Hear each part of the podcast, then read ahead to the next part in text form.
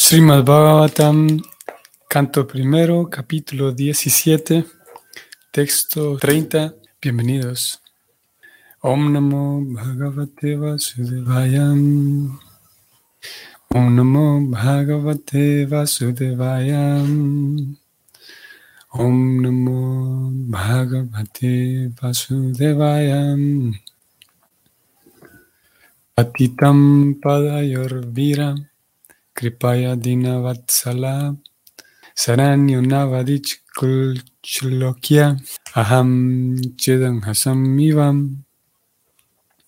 Traducción. Maharaj Pariksit, quien estaba en capacidad de aceptar la entrega y era digno de que la historia lo glorificara, no mató al pobre rendido y caído Kali, sino que sonrió compasivamente porque era bueno con los pobres. Significado. Ni siquiera un kshatriya ordinario mata a una persona rendida, y ni qué hablar de Maharaj Pariksit, quien por naturaleza era compasivo y bueno con los pobres.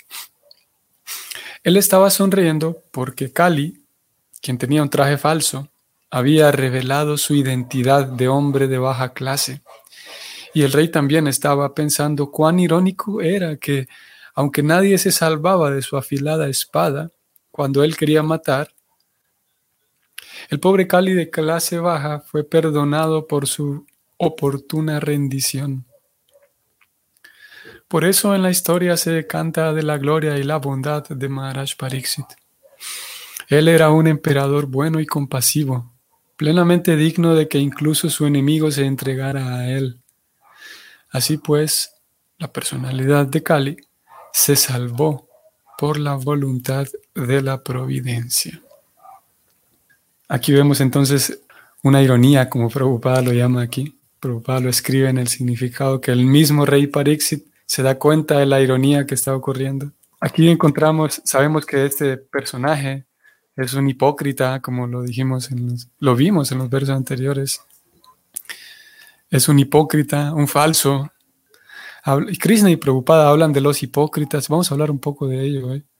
Cómo Krishna en la Gita se refiere, de hecho, definitivamente, y le, le, previene a Arjuna de que no te vuelvas un hipócrita.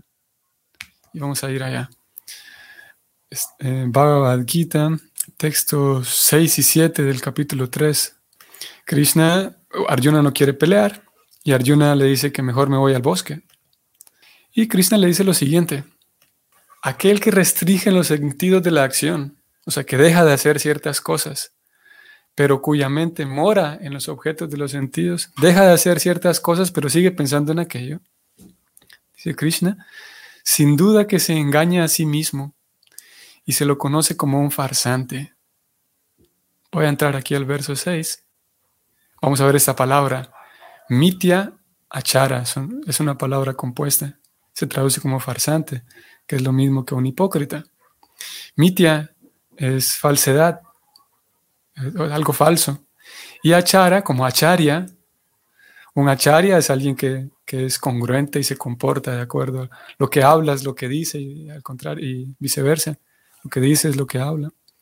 Así que achara en este sentido significa comportamiento. Y mite achara entonces es un comportamiento falso, una farsa, solo un, solo un, ¿cómo se llama? Una fachada. Entonces Krishna dijo eso, que es un farsante. Y voy a ir al verso 7 también. El verso 7, Krishna le dice a Arjuna que, en cambio, la persona sincera que trata de controlar con la mente sus sentidos activos, y comienza el karma yoga con conciencia de Krishna, sin apego, esa persona es muy superior. Voy a entrar al verso 6 y vamos a leer algo que Prabhupada dice aquí muy interesante, muy, muy interesante en relación a la, hipocresía. Hmm, en realidad todo el verso es interesante, toda la, la traducción, el significado. Pero quiero ir hacia el final. Mm. ¿De qué voy a leer? Para el goce de los sentidos, uno puede actuar en cualquiera de las posiciones del orden social. Pero si uno sigue las reglas y regulaciones de su posición específica, puede ir progresando gradualmente en la purificación de su existencia. O sea, en otras palabras, uno desde donde está puede partir para ir purificando y perfeccionando su vida, que eso es un tema que también preocupa, yo lo he hablado en tantas ocasiones.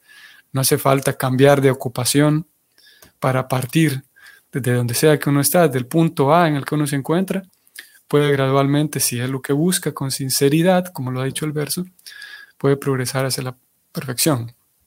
Sigo leyendo. Más, aquel que hace alarde de ser un yogi, mientras que de hecho se halla en busca de los objetos de la complacencia de los sentidos, debe ser conocido como el engañador más grande de todos, aunque a veces hable de filosofía. El conocimiento de ese pecador no tiene ningún valor, porque la energía ilusoria del Señor lo despoja de los efectos del mismo. La mente de semejante farsante siempre está impura y por lo tanto su espectáculo de meditación yógica no tiene ningún valor en absoluto. Hmm. Qué interesante. Por un lado, en, los versos que hemos venido leyendo del Bhagavatam encontramos a a Cali vestido con, las ropas reales y cualquiera hubiera pensado que sí, que aquí tenemos enfrente a alguien importante por cómo está vestido. Pero todo era un espectáculo, todo era una farsa. Y aquí Prabhupada también está hablando de un espectáculo, ya no, a diferencia de Cali en el texto del Bhagavatam, ya no un espectáculo, aquel actuando como un rey. Aquí este, en este ejemplo que Prabhupada está dando, es un espectáculo de alguien que está actuando como, como, un gran meditador, como un gran yogi, dice Prabhupada, que aparentemente ya se desapegó de todo, pero su mente sigue puesta en aquello que según ya, es, ya abandonó. Y voy a leer también el significado del texto 7. Texto y significado. Dice Krishna. En cambio, la persona sincera que trata con, su mente trata de controlar los sentidos activos y comienza el karma yoga, entre paréntesis, con conciencia de Krishna, sin apego, es muy superior. O sea, hay muchas, dentro del bhakti hay muchas recomendaciones, muchas cosas que se recomienda evitar y otras que se recomienda adoptar. Yo puedo, aquí se habla de una persona sincera, yo puedo entonces pensar para mí que, ok, Ciertas cosas no puedo evitar de momento. Y ciertas otras cosas que se me recomiendan no las puedo adoptar de momento. No puedo simplemente eh, meterme en el paquete de, de un gran devoto puro de aquí a mañana. Pero lo que sí puedo hacer es comenzar de a poco, como dice aquí el verso, a tratar de controlar la forma en la que vivo, controlar los sentidos activos, aquí se llaman los sentidos activos, o sea, de alguna manera partir desde el punto en el que me encuentro, controlar la forma en la que vivo, mejorar de a poco la forma en la que me relaciono con los demás, etcétera, apuntando siempre en esa dirección de adoptar las cosas que se recomiendan, porque me doy cuenta que son, son racionales aquellas cosas que el Bhakti recomienda. No hay nada que sea irracional, que sea fuera del sentido común. Por ejemplo, el, el hecho de llevar una vida limpia, ordenada, el hecho de llevar una vida disciplinada, el hecho de llevar una vida compasiva, son puntos que, a todo el mundo le, sonarían lógicos y del sentido, este sentido común. Entonces, ok, no, no puedo adoptar todo de entrada, así de golpe, pero puedo ir controlando y, y, mejorando la forma en la que vivo. Y de esa manera, dice el verso, comenzar el karma yoga, o sea, mis acciones, irlas vinculando gradualmente con conciencia de Krishna. Eso sí puedo hacerlo, es lo que recomienda este verso. Y hacer eso es mejor que fingir que ya no tengo ningún, ninguna suciedad material y que ya soy un, soy un gran yogi. En ese significado, Prabhupada va a decir algo también muy interesante en relación a los farsantes. Leo el significado. En vez de uno volverse un pseudo trascendentalista, para llevar una vida licenciosa y de disfrute de los sentidos. Es muchísimo, muchísimo mejor permanecer dedicado a su propia ocupación y cumplir con el propósito de la vida que consiste en liberarse del cautiverio material y entrar en el reino de Dios. La principal Swartagati, o sea, la meta del bien propio, consiste en llegar a Vishnu. Toda la institución de Varna y Ashram está hecha para ayudarnos a alcanzar esa meta de la vida, alcanzar a Dios. Una persona casada también puede alcanzar ese destino mediante el servicio regulado que se realiza de un modo consciente de Krishna. Aquí Prabhupada menciona a una persona casada porque Arjuna lo que quería era volverse un renunciante, porque en apariencia, en apariencia solamente los renunciantes pueden alcanzar la meta más elevada, pero lo cierto es que ni Krishna apoya esa idea ni Prabhupada. Sigo leyendo.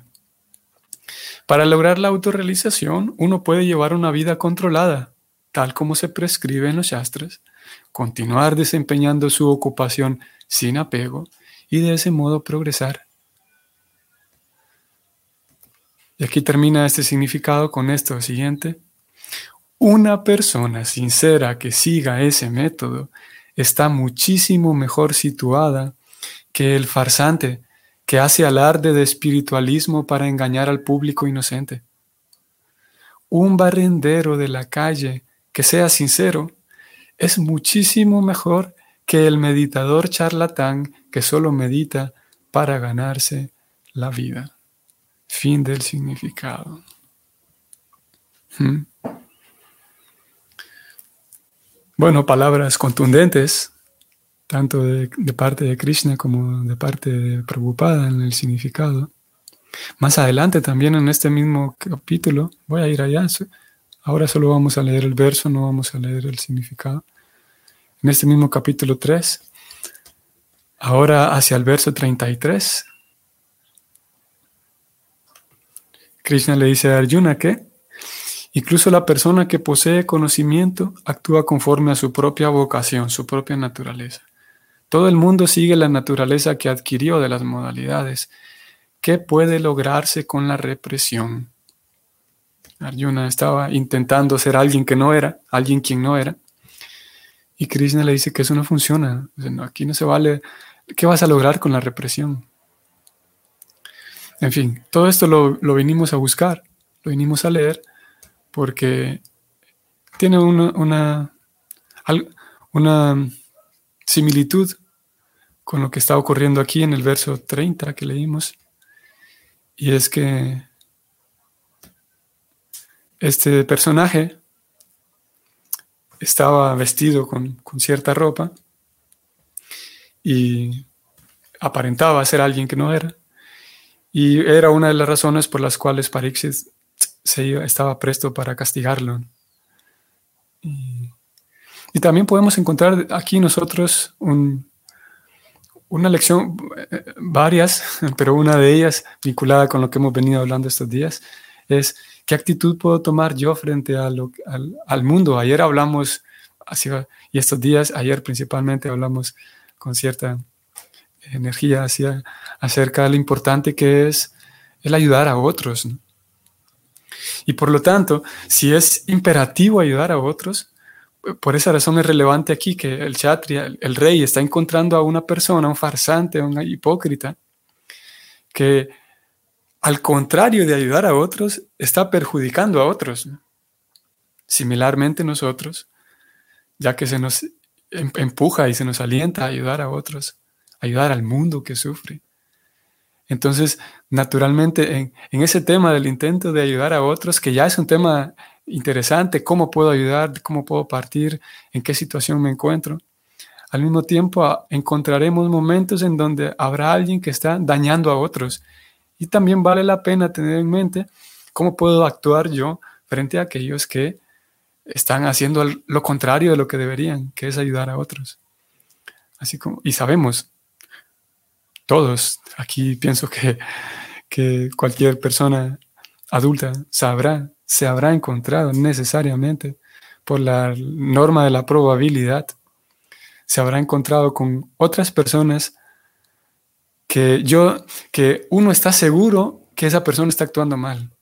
Cualquier adulto, todos sabemos y tenemos por lo menos una lista de, por lo menos una persona hay en esa lista de, yo sé que esta persona está dañando a otros y tiene que actuar diferente. Y también vale la pena tener en mente cómo podemos actuar en esos casos. Aquí encontramos a Parixit entonces, que encuentra a este sujeto eh, causando problemas.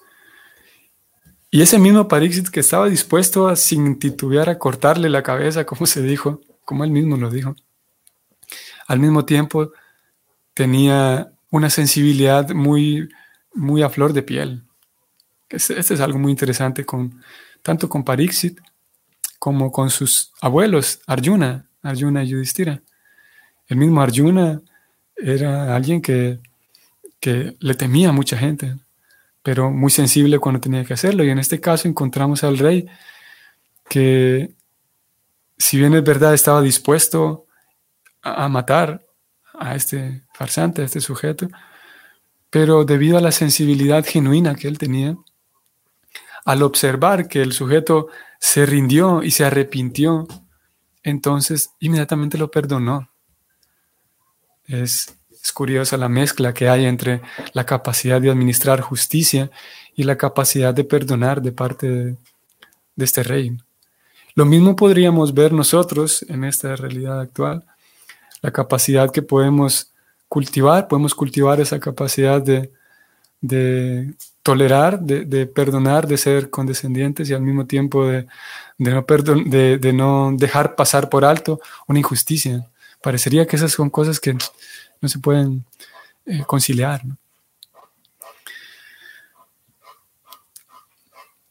Aquellos que tengan hijos sabrán que, que hay momentos en los que se requiere o una o la otra. Y, y nos da una pista. Voy a ir a la guita ahora. Prabhupada nos da una pista para aquella pregunta que podríamos hacer de, bueno, ¿qué, ¿qué, hago yo si en algún momento observo que alguien está haciendo algo malo? Esto aplica tanto para la vida social como indudablemente también para la vida devocional. Y lo hemos venido hablando también en estos últimos días, como en los círculos Vaishnavas hay cosas que se pueden corregir, indudablemente siempre hay cosas que se pueden corregir. en una ocasión, justamente en Venezuela fue la única vez que se la preocupada estuvo en Venezuela. Eh, preocupada estuvo en Latinoamérica en dos ocasiones, en el 72 y en el 75. En las dos ocasiones llegó a la Ciudad de México y en una de ellas llegó a Caracas. Fueron los dos países de Latinoamérica que él visitó. Cuando estuvo en Caracas, alguien le dijo que, Prabhupada, yo miro que, bueno, sí, a mí me gusta la filosofía y tal, pero yo miro que aquí en el templo todos están en maya. Alguien dijo, todos están en maya. Y Prabhupada dijo, bueno, dígame usted en este lugar, en, este planeta, en donde no hay maya y todos nos vamos a ir para allá. vamos a llevar el templo para ese lugar. Si usted conoce un lugar en donde no haya maya, dígamelo y todos nos vamos a ir para allá.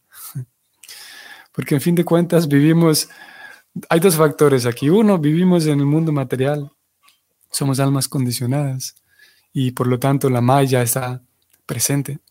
Y número dos, vivimos en un momento llamado Kali Yuga. Y esos dos factores ya son suficientes para que indudablemente hay muchas cosas que corregir dentro de los círculos Vaishnavas, como lo hemos venido hablando estos días.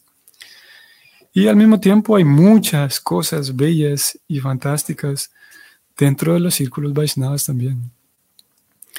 Y vamos a ir entonces al, capítulo 17, texto 15 en la Gita. Ustedes van a ver. Como decía este dicho, mm, si uno está en la piscina se tiene que mojar.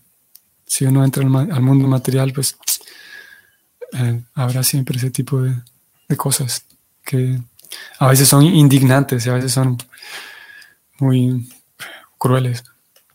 Estoy en el 15, texto 15, capítulo 17, en donde Krishna habla de la austeridad del habla.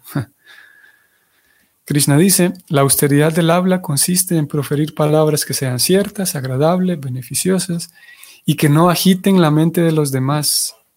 También en recitar regularmente las escrituras védicas.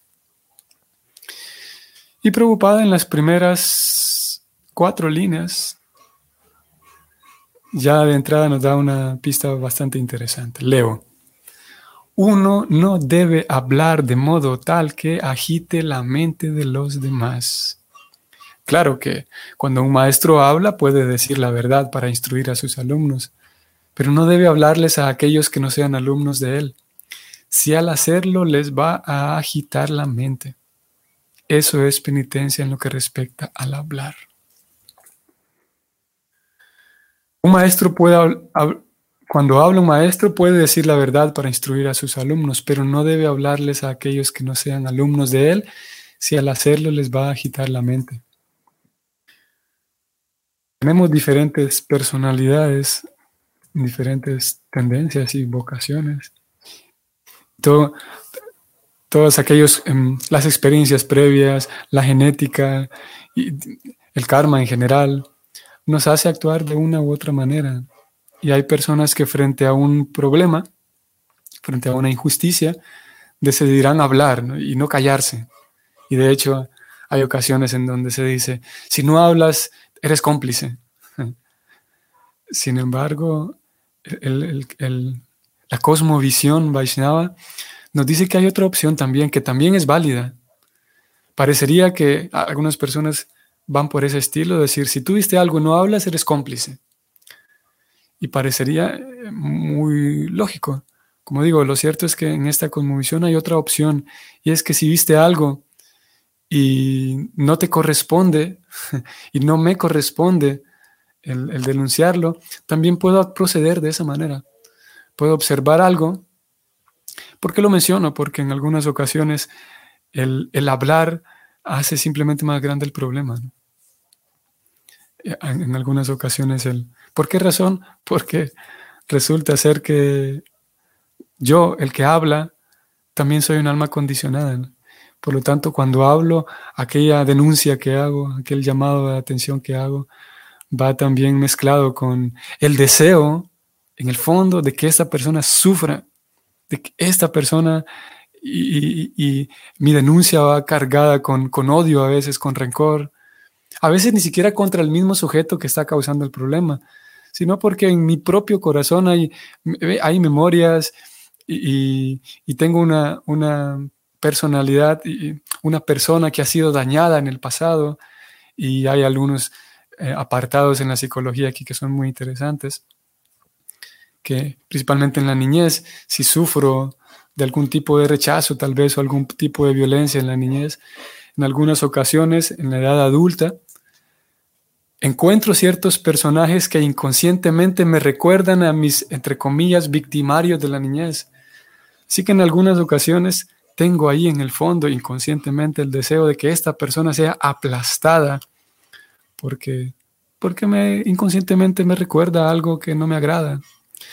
Entonces, incluso la denuncia de la problemática, no siempre, de hecho no siempre, y en la mayoría de los casos, cuando yo voy a denunciar que algo está mal, esa misma denuncia, al ser yo un alma condicionada, eso va entonces cargada de, envidia, de menosprecio hacia aquella persona, de, del deseo, del morbo mismo, el deseo porque esta persona sea violentada y estrujada y avergonzada frente a los demás si es posible.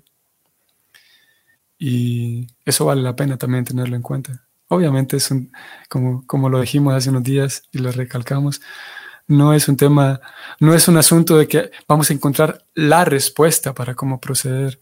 No es como las matemáticas, que si alguien nos pregunta cuánto es 2 más 2, la respuesta es 4 y se acabó.